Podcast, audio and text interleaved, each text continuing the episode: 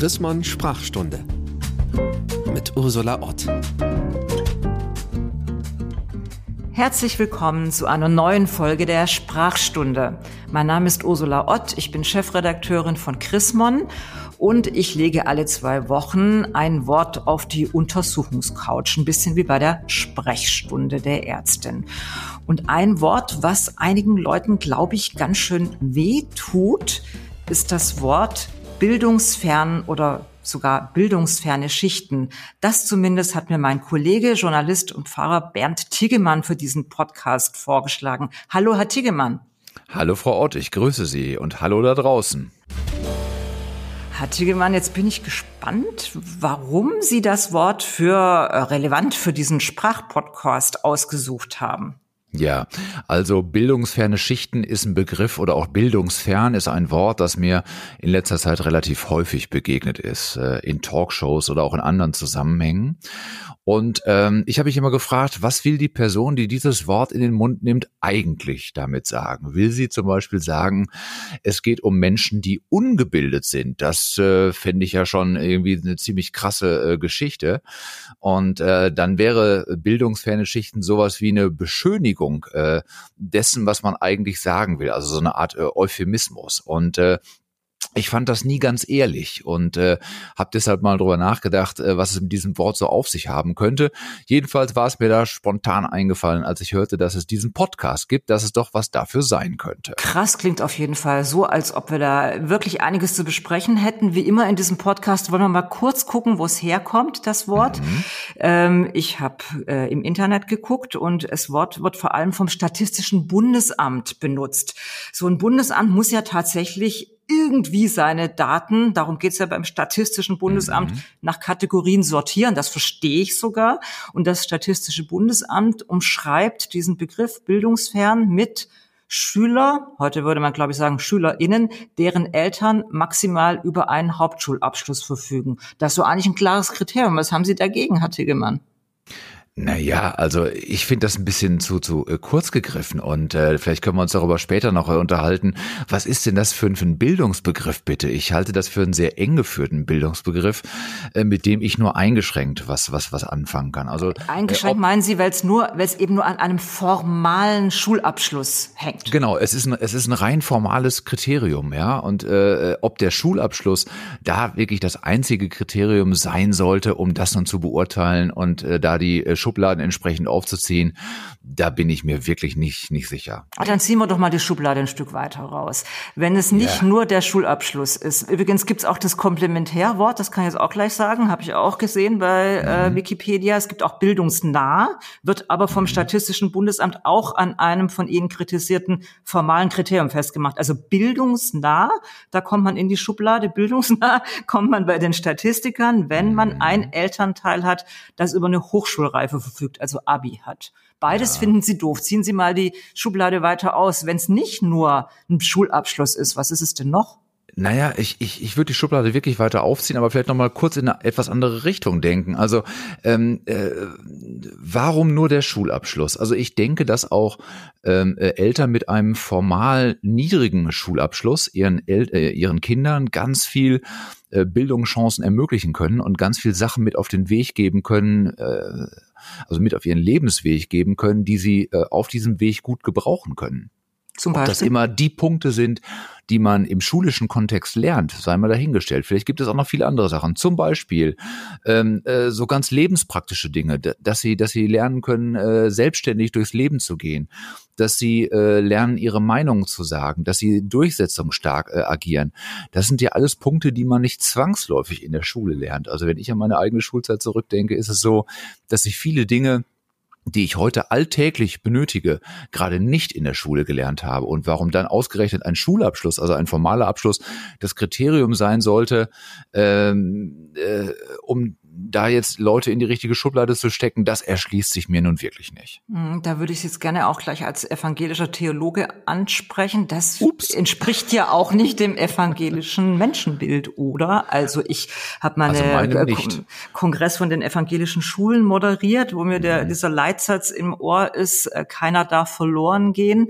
Also diese, diese Vorstellung, jeder ist gleich viel wert, egal wie doll seine Schulleistungen sind. Genau Ist also auf eine Art die, auch ein christlicher, oder? Äh, absolut. Also die, die, die Menschenwürde, die sich sozusagen aus der Gott-Ebenbildlichkeit des Menschen äh, ergibt, wenn man es jetzt mal theologisch äh, auf den Punkt bringen wollte, das ist für mich ein ganz, ganz wichtiger Punkt. Und äh, ähm, das spielt da auch mit rein in äh, diese Debatte, finde ich durchaus. Abgesehen davon, was heißt es denn jetzt wirklich, äh, bildungsfern äh, äh, unterwegs zu sein? Also was, was ich mich zum Beispiel auch frage, äh, ist es richtig, ähm, so wie in diesem Fall äh, den Betroffenen äh, die Schuld zuzuschreiben an ihre eigene Misere? Weil ich sage ja, äh, ihr seid bildungsfern. Das heißt, ihr habt euch von Bildung in irgendeiner Art und Weise äh, entfernt. Mhm. Müsste man nicht viel mehr umgekehrt äh, denken, ja, aus äh, aus Sicht der bildungsvermittelnden äh, Institution ähm, nämlich so, dass es dieser Institution oder wem auch immer, der oder die für Bildung verantwortlich ist, eben nicht gelungen ist, diese Menschen mit ihren Bildungsangeboten in angemessener Art und Weise zu er, äh, erreichen. Aber das, das finde ich jetzt fragen. übertrieben, weil bildungsfern umdrehen. heißt ja nicht Bildungsverweigerer. Bei Bildungsverweigerer würde ich sagen, das sind die selber schuld. Bildungsfern, um jetzt mal mich auf die Seite des Statistischen Bundesamtes ja, zu schlagen, sagt ja nur, diese Schicht ist besonders oft äh, fern von formaler Bildung. Und da muss ich Ihnen jetzt sagen, das ist echt ein Drama in Deutschland. Das habe ich gerade erst wieder gelesen, dass Deutschland wirklich ganz weit hinten ist in Sachen äh, Bildungsaufstieg. Also bist du einmal in einer äh, in, in der Hauptschule, schaffst du es tatsächlich in der nächsten Generation auch ganz selten ans Gymnasium. Also das ist, da ist Deutschland ja, ja richtig, richtig schlecht. Richtig, insofern, genau. insofern beschreibt das ja eine Misere, die wir jetzt auch nicht unter den Tisch kehren dürfen. Wenn wir das Wort jetzt abschaffen würden, würden wir mhm. damit vielleicht ja auch verschleiern, dass es in Deutschland, und das ist ein Skandal, ja echt ein Schichtenproblem gibt bei der Bildung. Ja, und das ist genau meine Frage und das ist exakt mein, mein Punkt. Also ist es wirklich ein Schichtenproblem oder ist es ein Problem des Bildungssystems, äh, dem es nicht gelingt, auch unterschiedliche Schichten angemessen zu erreichen? Mhm. Und das also ist ich, ja tatsächlich ein Problem, weil da waren wir schon mal besser. Ne? Also bevor wir geboren waren, äh, gab es ja tatsächlich mal diese diese Offensive der Sozialdemokratie, dass jedes Kind äh, Recht auf Bildung hat. Und das sind wir, da waren wir schon mal mhm. besser. Also es gab schon mal mehr Arbeiterkinder, Arbeiterinnen, Kinder am Gymnasium und an der Uni, als wir das heute haben. Das ist ja richtig. Äh, da, da hat ja die Bildungsinstitution ein Stück weit versagt.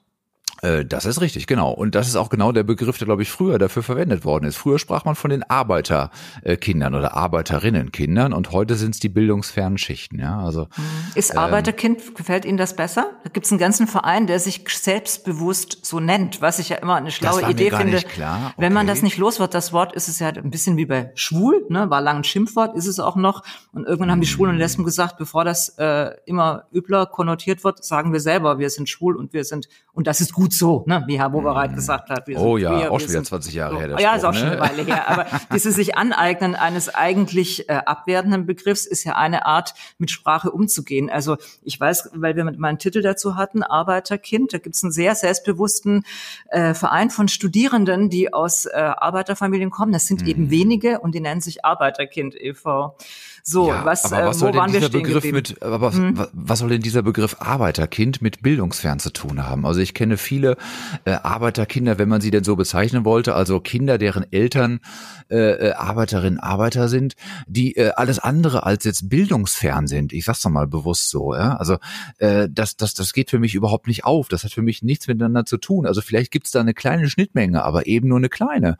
Und äh, das ist nicht deckungsgleich für mich. Und deswegen halte ich diesen Begriff für absolut äh, problematisch. Würde ihn nicht verwenden, wenn gleich, jetzt äh, äh, offenbare ich mich mal, ich selber aus dieser Schicht komme. Mhm. Aus äh, welcher äh, Schicht, aus was für einer Art von Familie kommen Ich bin? Arbeiterkind tatsächlich. Das mhm. kann ich gar nicht, gar nicht anders sagen. Mein Vater war äh, Maurer, Kranführer, später Landschaftsgärtner und äh, äh, genau. Äh, trotzdem, wenn, wenn mich jetzt jemand als Arbeiterkind bezeichnen würde, würde ich ihn jetzt nicht belehren wollen oder so. Ne? Ich finde es einfach nur in solchen ähm, gesellschaftspolitischen Debatten einfach schwierig, äh, solche Begriffe zu, zu verwenden. Also in äh, also es ist ja letztlich auch dann ein rhetorisches Mittel, mit dem ich was Bestimmtes äh, äh, ausdrücken und bezwecken will. Ähm, da finde ich es nicht, nicht angemessen. Wenn mich jetzt so jemand bezeichnen würde, habe ich da kein großes Problem. Okay, dann nochmal ja, zur bildungsfernen Schicht. Also Sie kommen mhm. aus einer Schicht, die das Statistische Bundesamt als bildungsfern einsortieren würde. Dann sind Vermutlich Sie doch schon, ja. ein super Beispiel dafür, mir zu sagen, was hat Ihnen denn Ihr Elternhaus außer der formalen Bildung mitgegeben, dass Sie heute Leiter der Stabstelle Kommunikation sind und gestandener Pfarrer und Journalist? Was hat dazu außer der Schulbildung noch beigetragen in dem Elternhaus?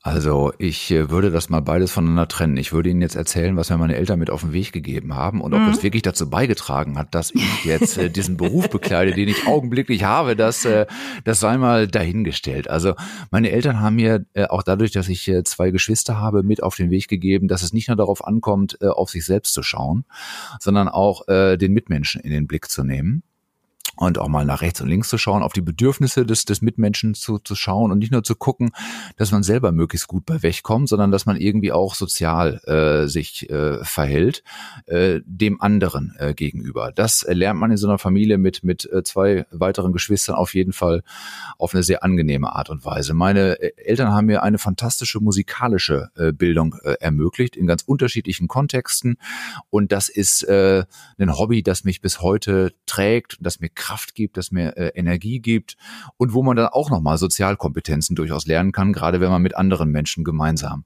äh, musiziert. Musik finde ich ein ganz schönes Stichwort. Ich weiß, mhm. dass Sie äh, diesen Podcast in einem Musikstudio aufnehmen. Sie machen selber yeah. Musik. Ich meine, Musik wird auch in Schulen gemacht und wahrscheinlich ja. wird an Gymnasien mehr Musikunterricht gemacht als an anderen Schulformen. Oh, Aber da bin ich mir ganz Eben, da bin ich mir auch nicht ganz sicher. Nee, ist Musik nee, nee. vielleicht was, was gar nicht erfasst wird von diesen äh, formalen Kriterien? Kann man man über Musik es auch schaffen, seinen, ähm, ja, wie soll ich sagen, also wie, inwiefern bildet ein Musik jenseits von Musikunterrichtsnoten zwischen eins und fünf?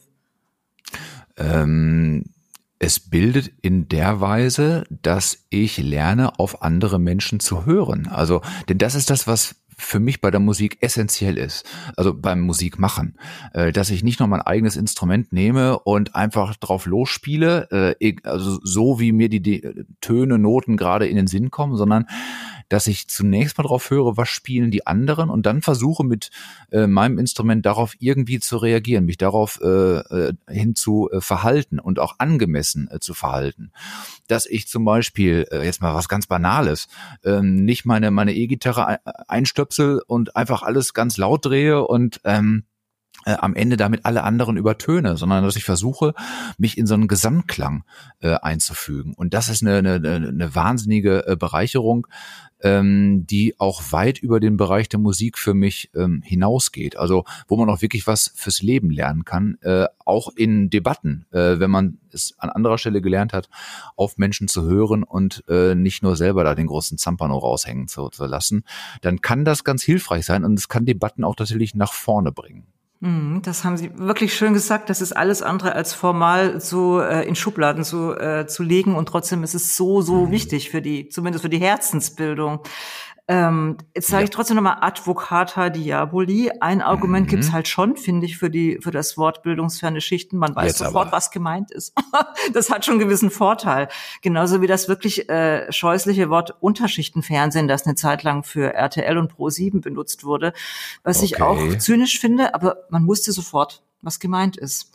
Also machen wir uns jetzt ja. gleich mal auf, die, auf den Weg und suchen nach einem, nach einem Ersatz, der trotzdem auch treffsicher ist. Ich will noch einen kleinen Exkurs machen, weil unsere ja, Leserinnen und Leser uns so viele Worte vorschlagen. Dieser Podcast okay. kommt ja wirklich sehr gut an. Und die Hörerinnen und Hörer hoffentlich auch. Und die Hörerinnen und Hörer auch, genau. Und äh, ein Chrismon-User, sage ich mal, das meiste kommt ja per E-Mail, mhm. hat uns das Wort sozial schwach vorgeschlagen für die Untersuchungscouch. Kommt aus einer ähnlichen Ecke, oder? Absolut, geht genau in den gleichen Bereich. Also was sind denn das für Menschen, die sozial schwach sein sollen? Sind die asozial? Verhalten die sich unsozial?